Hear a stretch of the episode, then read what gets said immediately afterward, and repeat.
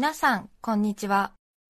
安住紳一郎の日曜天国アシスタントディレクターの亀山真帆です。日天のラジオクラウド、今日は548回目です。日曜朝10時からの本放送と合わせて、ぜひお楽しみください。それでは、6月3日放送分、安住紳一郎の日曜天国、今日はメッセージコーナーをお聞きください。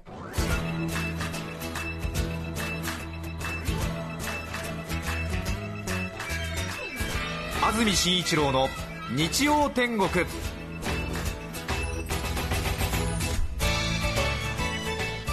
おはようございます。6月3日日曜日朝10時になりました。安住紳一郎です。おはようございます。中澤由美子です。皆さんはどんな日曜日の朝をお迎えでしょうか？天気のいい日曜日の朝を迎えています。今日の関東地方は晴れ雨が降ることはないようです昨日は風が強かったんですが今日は風が強くなることもなさそうです。穏やかな一日になりそうです。最高気温28度前後湿度は低い見込みです。いよいよ今週水曜以降は雨の予報が出ていまして関東地方もどうやら梅雨入りかと言われています、はい、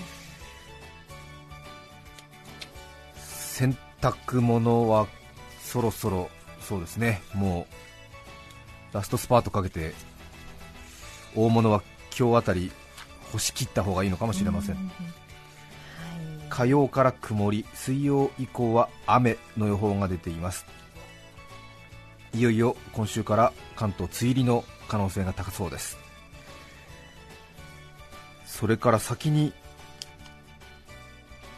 鉄道の情報です。先週の土曜日曜に引き続き今週も渋谷駅の工事による JR 埼京線と湘南新宿ライン。今日の午後10時頃まで大崎駅と新宿駅の間で運休となっています。週末の土曜日曜 JR 埼京線と湘南新宿ライン。大崎駅と新宿駅の間で運休となっています。この影響で埼京線と臨海線の直通運転も中止されています。お出かけの方はご注意ください。さらにもう今更という感じかもしれませんが特急電車への影響も出ていまして成田エクスプレスの新宿大宮高尾方面を走る列車が運休となっているほか特急スーパービュー踊り子号の新宿駅池袋駅発着の列車が東京駅発着に変更となっています。また工事期間中 JR 渋谷駅では新南改札及び山手線埼京線間の連絡通路が閉鎖されています。渋谷駅の今工事は大掛かりでなんだかビルの建設現場に紛れ込んじゃったかというような感じのついたてやら普段使っている階段が使えなくなっていたり、あるいは外の景色が見えないのでまるで方向がわからなくなったりそんなことになっていますし連絡通路などが使えなくなっていたりしますので、就職活動などでお出かけの方は5分、10分の遅刻で大変な目に遭うことがありますので少し渋谷駅を使う方は余裕を持ってお出かけになった方がいいのではないでしょうか。そうですね。ただでも難しいのに。そうですよね。難しくなっています。この確か階段を上ればあそこに出たはずと思ってそこに行ったら 途中からその階段が使えないみたいな、はい元に戻るみたいなことですよね。ね久しぶりに渋谷駅に行くという方はご注意いただきたいと思います、すね、渋谷駅が今、多分ここ40年くらいで一番分かりづらくなってますんで。びっくりしますよね、ね、さて6月に入りまして納豆の値段が上がったり、チーズの値段が上がったり私は納豆の値段が上がったことに一番驚きましたが20%近く値上げになったということで、はい、大豆の原料の高騰さらには原油が高くなっているということでその容器代ということだと思いますが軒並み180円前後から200円前後ということで納豆200円時代に突入したということのようですがさらには番組がお世話になっているスポンサー様にも6月から変更が少しあるようでずっとお世話になっています日立工機という会社がありますが6月から社名が工機ホールディングスに変更になるということです。日立工機さんはいつもコードレスハンディクリーナーなどのコマーシャルでお世話になってるんですけれども日立製作所の構造改革の一環で日立グループを離れましてアメリカの投資会社のグループに入ることになったようでこの6月に社名を日立工機から工機ホールディングスに変更になるそうです。番組での提供クレジットなども今日から工機ホールディングスに変更になります。これまで日立や日立工機のブランド名で販売してきた電動工具製品をこの10月から新しいブランド名廃工機に切り替えるそうです。廃工機えー HI 工機全部アルファベットですが廃工機に切り替えるそうです。多分ラジオを聞いている大工さんなどが多分大声を出してるんじゃないかなと今思うんですけれども、ねえ内装業者の皆さんとかはもう牧田、日立、両備この3択ですからね、ええって言ってるんじゃないかなと思いますけど私も驚いてしまいましたけど、えー。ということで社名変更の機会にあたり律儀な会社の皆さんでリスナーの皆さんにプレゼントがあるということでございます。社名変更そしてブランドの切り替えを広く知ってもらうために今回は日立工機のコードレススピーカーを5人の方にプレゼントいたします。わ日立コードレススピーカー US18DA というものですけれども希望小売価格は2万2000円。さらにそこに今回は 14.4V のバッテリーをつけましてこのバッテリーが結構高いんですけどもはい1万6000円ぐらいしますので4万円相当のバッテリースピーカーセットということになりますがこれを5人の方にプレゼントいたします。最近は多分充電工具メーカーなので使う人と全く縁のない人ではっきり分かれると思いますけれどこのバッテリーを一つ持ってるとそこのメーカーの電動ノコギリとかええ。電動ドリルとかそれからなんだかブロワーとかいっぱいありますよね大工さんなんかが使うものが、なのでそのバッテリーを使って現場にラジオを置いてたりとかスピーカーを置いて作業の BGM とかに使うという方が多いんですけどもなるほどなるしっかりその埃とかはいちょっとした雨でも平気っていうようなあ炊飯器くらいの大きさのある発電機みたいなものなんですけども、ーえー、立派ですよね、ええ。日立工機らしい緑色の差し色が入ってますけれども。これを5人の方にプレゼントいたします。私も昨日 Bluetooth 機能があるのでええ。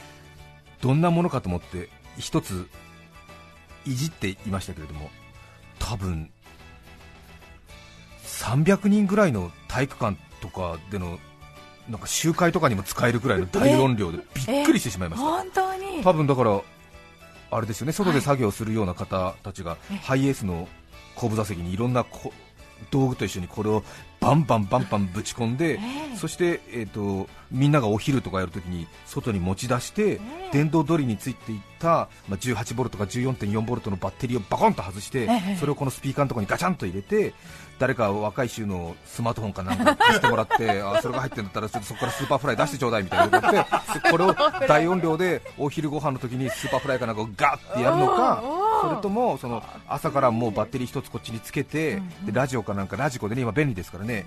でこれでかけてずっと延々とね、はい。まあそれは J ウェーブを流すのかどうかは知らないけれども 延々とそのちょっと広めのね外の現場とかでラジオを流してはい。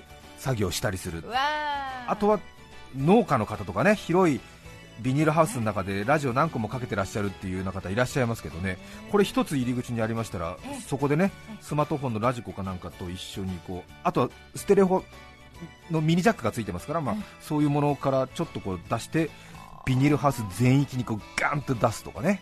あとはまあ野菜にクラシック音楽聴かせるみたいな そういうようなことだと思うんですけどね。すごい。すごいかっこいい。なのでごくごく普段の生活をしている人にとってみると大変に重い家電が一つ増えるということになりますから まあさほどおすすめはしませんけれどもそういうような使い勝手が考えられる人はええ。これちょっと興味あるはずですね。ですね。本当にそうですね。まああとは1年に一度あるかないかみたいなその二子玉川の河川敷でのバーベキューなんかにこれ持ってって、えー音楽をかけたら、まあ、人気者になることは間違いありませんね。そうですね。ラジカセというよりも完全になんかもうあの軍の持ち物って感じですね、うんそういうる感じのいやもうそもそもそのスピーカーの周りにこうなんかあのプラスチック樹脂みたいなのでできたこうなんていうかヘルメットギアみたいなのがスピーカーにこうつけられてるんですよ。だからもう完全に他のものとぶつかる想定で作られてますから。なんかあっても大丈夫。うん。はい本当だ。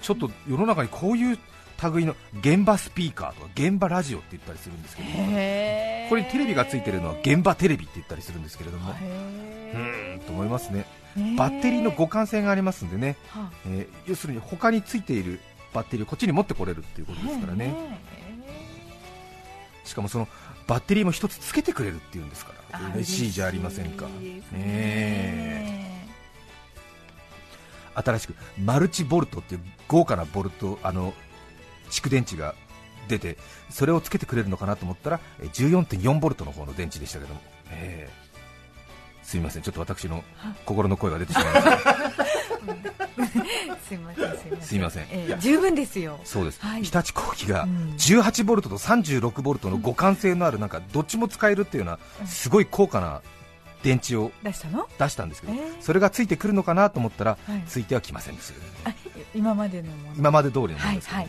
はいはいこれは確か18ボルトと14.4ボルトの両方の電池が使えるそうですけれどということですね。うん。大工さんなどがもしねお宅に出入りするようであれば日立派ですか？なんてね、えー、牧田派ですか？とか両備派ですか？っていう話をしますともうそれだけで3時間ぐらい話持ちますから。ね日立は緑色がなんていうんですか、まあ、製品のテーマカラーみたいになっててーはい。青色が牧田だったりするんですけどね。大体自分のお師匠さんがどっち使ってるかによって自分はどっちを使うのか決まったりとかですなねるほど。うんへさらにはその電池の充電速度は日立工機の方が速いって言われてますけどもね。さらには同じ電圧の電動工具であっても日立工機の方が全体的にパワーがあると言われてるそうですね。日立工機が廃工機に変わるというお知らせでした。はい。ねあのこう釘打ち機みたいなのがありますよね。ねえ。かっこいいなビス打ちとかねプスパスプスパスプスパスプスパスっていうのがあったりしますよね。ねねえ。うまいですいえねいえやってますよね。やってますね。新築の家とか建てたとかもねはい。周りからねうんピサンピサンってのが聞こえますけど。ど日立工機か牧田かリョービかパナソニックかと言われてますけどもね、えー。ただそのインパクトドライバーとか言ったりしますけどもこのビス打ちが速いのはもう日立が圧倒的、まあ、ハイコーキになりますがハイコーキが圧倒的に速いですから、へー。まあ、その18ボルトのインパクトドライバーを一日中使うっていう方はね、まあ、そうそういませんけどもね、えー。うん まあね。そのうんうん。18ボルトのインパクトドライバーをずっと打ち続けてると、やっぱり廃工機の方がリードするっていうことですからね、えへー。うん。プソンプソンプソンがプソンプソンプソンプソンプソンぐらい入るらしいですよ、まあ、繰り返しになりますけどもその日立工機が廃工機に変わるという廃校期になりうます。ん。廃工機へー。ブランドは10月から切り替わるそうですけどはい。ですねぜひですねえっ、と多分内装やってるとかそれから工務店やってるっていうような方いらっしゃいましたらご応募いただきたいと思います、さらには私と日立工機的なねええ。お話ありましたら一緒に書いてくださいますと大変関係者の皆さんが喜びますのでお願いをいたします。そうですね。会社の名前が変わるっていうのはね結構大事ですもんね。うーんあとは家でねなんかこうご商売されてるような方でちょっとやっぱりこう広いんだっていうね方いらっしゃいましたら、うん。ちょっとラジオの買い替えなども考えているという方いらっしゃいましたらはい。ラジコのスマートフォンの音をスピーカーにつないで出すみたいなことですね。あそれから USB ポートもついてますからそのそのスマートフォンを充電しながら多分出すことも可能ですねきっとへねー。そうですね。でこっちのバッテリーの方。もう本当にあの充電工具のバッテリーはもうびっくりしますからね。40時間ぐらい持ちますからね。えーっていう。一体どれぐらい持つんだっていう驚くようなバッテリーがついてますのでね、ぜひご応募いただきたいと思います。はい。日立工機が廃工機に10月から変わります。さて今日のメッセージテーマはこちらです。果物と私です広島県府中町プレミアムツライデーさん19歳女性の方ありがとうございます。ありがとうございます。いつもありがとうございます。果物と私私はバナナを食べるときに表面に黒っぽい斑点が出ていることを確認した後これこの間も話ありましたね、えええ。スイートスポットってね言いますよね。少しこの黒っぽい斑点が出てくると食べ頃だっていう。はい私はバナナを食べるときに表面に黒っぽい斑点が出ていることを確認した後バナナを鼻元に持っていき匂いを嗅ぎます。これはバナナの中に時折紛れている見た目は熟れているのに中身が青い見かけ倒しのバナナを見破るために編み出した手法なのですがこれを友達に話したところそれはゴリラのすることだよと笑われてしまいました匂いを嗅ぐのがゴリラなら一体人間はどうやって匂いを嗅がずしてバナナの食べ頃を見極めているのでしょうか？甚だ疑問です。そうなんだ。黒い斑点が出ていても見かけ倒しの時があるのだあるんだ。えー、そう。嗅いでみよう。そうですね。はい。確かにね熟してるバナナは匂い結構出てますよね。いいそうですね。お匂いしてますよね。置いとくだけであるなっていう時ありますもんね。一方でね少し青っぽい方が好きっていう人もいますもんね。そうですね。そうですよね。わかります。そっちの気持ちもわかります。あとはね台湾バナナじゃなきゃダメだっていう人もいますしね。うん。台湾バナナ今ほとんどないですけどね。ね。結構私の父親くらいの年代になりますと台湾バナナって言った瞬間にもうその言葉聞いただけで笑ってる人いますからね。いや本当にね大変な時代を生きてきたんだなっていう気がしますよね。私の父親はえー1943年昭和18年生まれですけれども本当にもうバナナに対する気持ちは本当子供の私が小さい時話聞いた時も怖いくらいでしたね。はいえそうですかそこまでっていうえ私の父親は商業高校を卒業してすぐ働いたんですけれども初任給でバナナ買ったって本当に未だに言ってますからね。ええ。うんだからなんか親戚の子たちがね働き始めて初任給もらったっていうとお父さんお母さんに何か買ってやったかい？なんて言ったりする話の中でバナナ食べるかい？みたいな話が必ず出てきますね。なんかやっぱ初任給とバナナがセットみたいなんですね。へええとにかくバナナだったみたいですけど、ええ大体あのそうですね。あのね今の70歳代ぐらいの人と、うん、バナナの話は必ず盛り上がりますからね山梨県のムードゥさん42歳女性の方ありがとうございます。ありがとうございます。私の住んでいる山梨県ではこの時期になると桃の箱詰めや桃を発送するアルバイトが求人広告にたくさん出てきます。私も何年か前に1ヶ月半くらい桃の大きさを選別し網のキャップをかぶせて箱に詰めるアルバイトをしたことがあります。はあ。大変そうですね。ね桃はとてもデリケートなのでそーっと持たないと掴んだ手の跡がつき傷んでしまいます。はい。そーっと優しく持ってキャップをかぶせ桃が美味しそうに見えるように箱に詰めるのです。毎日大量の桃と触れていると桃の表面の毛で腕や顔が痒くなってきます。どうにもならなくて困っていたらベテランのアルバイトさんが桃の木の葉っぱを煮その冷ました煮汁を塗ると治るよと教えてくれました早速やってみると本当に効果がありました。薬局にもそういえば桃の葉ローションって売っていますね。汗もなんかにも効果があるみたいです。ありますよね。桃の葉ローション。桃の葉っぱを煮てその冷ました煮汁を塗ると治る。へえかゆみがかゆみが収まるんだ。へえ不思議ね。ねえ。あそうなんだ。最初にやってみた人すごいですよね。すごいね。あ桃の葉ローションってなんかイメージ的な言葉じゃなくて本当にそういうことなんだね。うん。へえ。クミジャマルさん女性の方からいただきました。ありがとうございます。ありがとうございます。私の父親も安住氏の父親と同世代です本当にあの世代はバナナに対する執着心が怖いくらいですね。私の父は朝食に毎朝バナナを食べているのですが明日食べる分がなくなっているのを発見するや否やこの世の終わりのようにバナナがないバナナがないと大騒ぎした後雨が降っていようが槍が降っていようが必ず買いに走り出す始末です。え1日くらいバナナがなくてもいいじゃないかと思う私ですが父のその呪縛に満ちた目が恐ろしいくらいです。いっそ庭にバナナの木を植えていつも万全にしておいてくれたらなぁと思っています。へー。うん。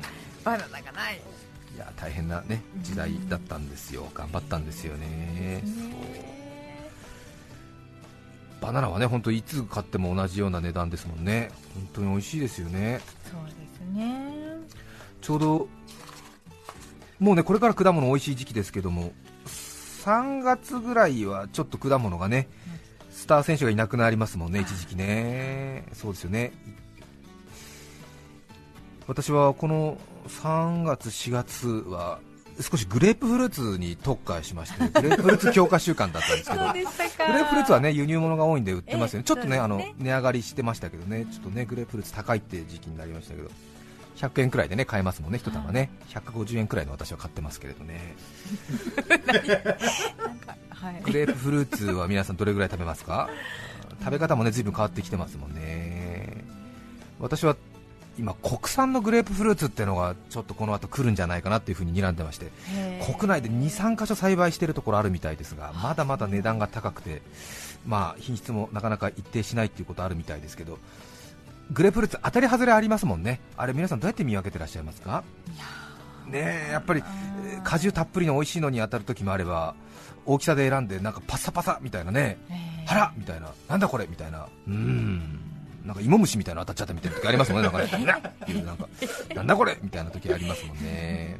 なので私はもうすでにその国産のグレープフルーツ国内での栽培を視野に入れたのと当たり外れがあるっていうことを視野に入れて美味しいグレープフルーツ買ってきて開いた時とても嬉しいじゃないですか。はそれでその美味しかった時の種を保存し始めました。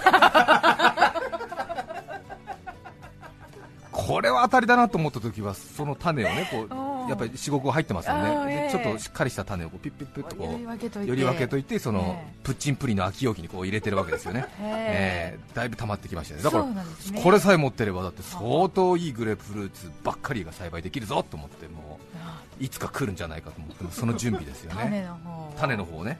もう種持ってりゃもう間違いないですから。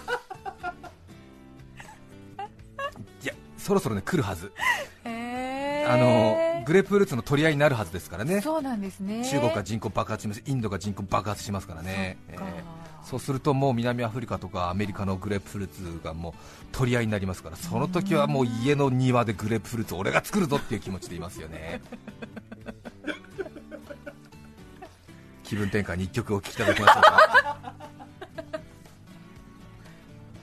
なんで種を取り始めたかわからないんですけどなんかちょっとやっぱりこう当たりを引いた時の嬉しさからねそうですこよね。うなんかそう、うん。うん。ありがとうっていう気持ちです。種を取っちゃうんでわすよね。かります。種うん。もったいなくてなんか。そうですよね、はい。埼玉県富士見市富士見の実さんからのリクエスト「マイ・リトル・ラバー白い貝」とお聞きください。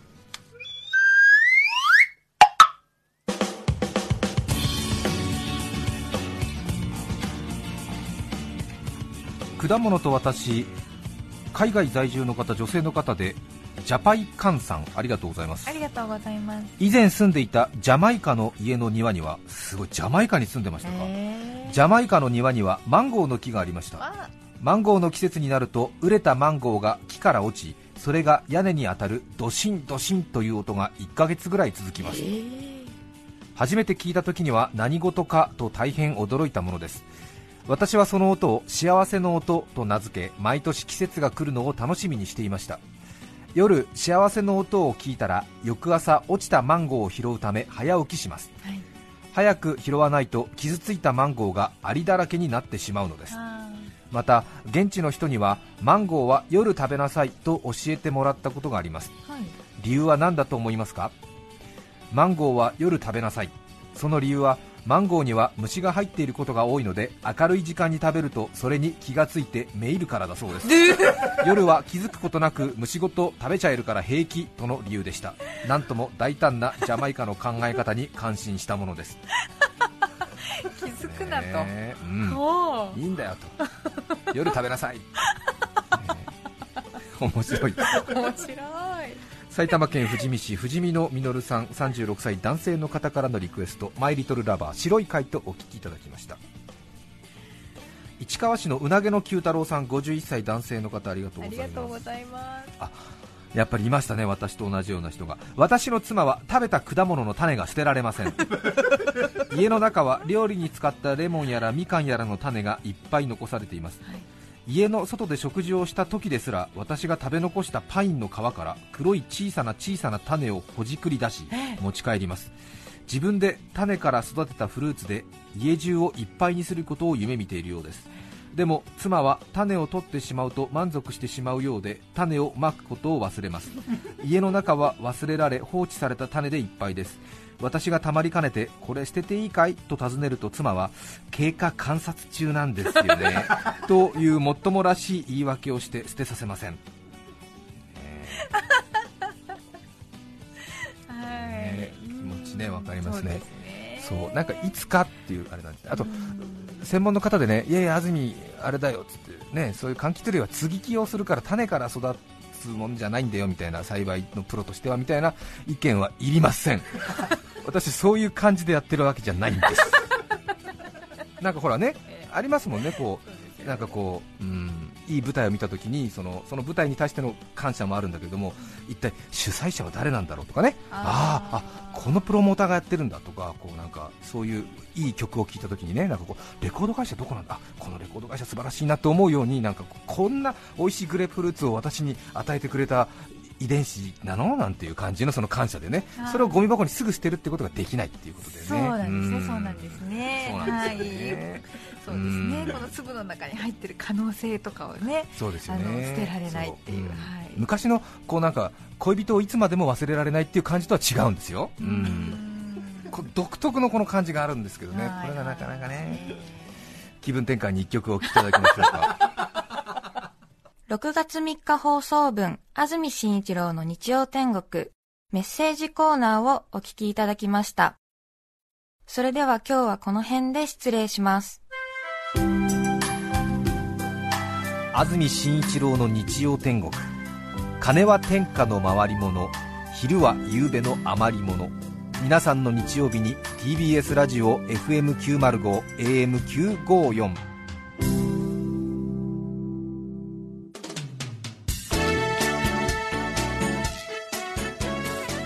さて、来週6月10日の安住紳一郎の日曜天国、メッセージテーマは、最近気づいたこと。ゲストは、昭和レトロ家電コレクター、増田健一さんです。それでは、来週も日曜朝10時、TBS ラジオでお会いしましょう。さようなら。安住紳一郎の TBS ラジオクラウドこれはあくまで試供品皆まで語れぬラジオクラウドぜひ本放送を聞きなされ954905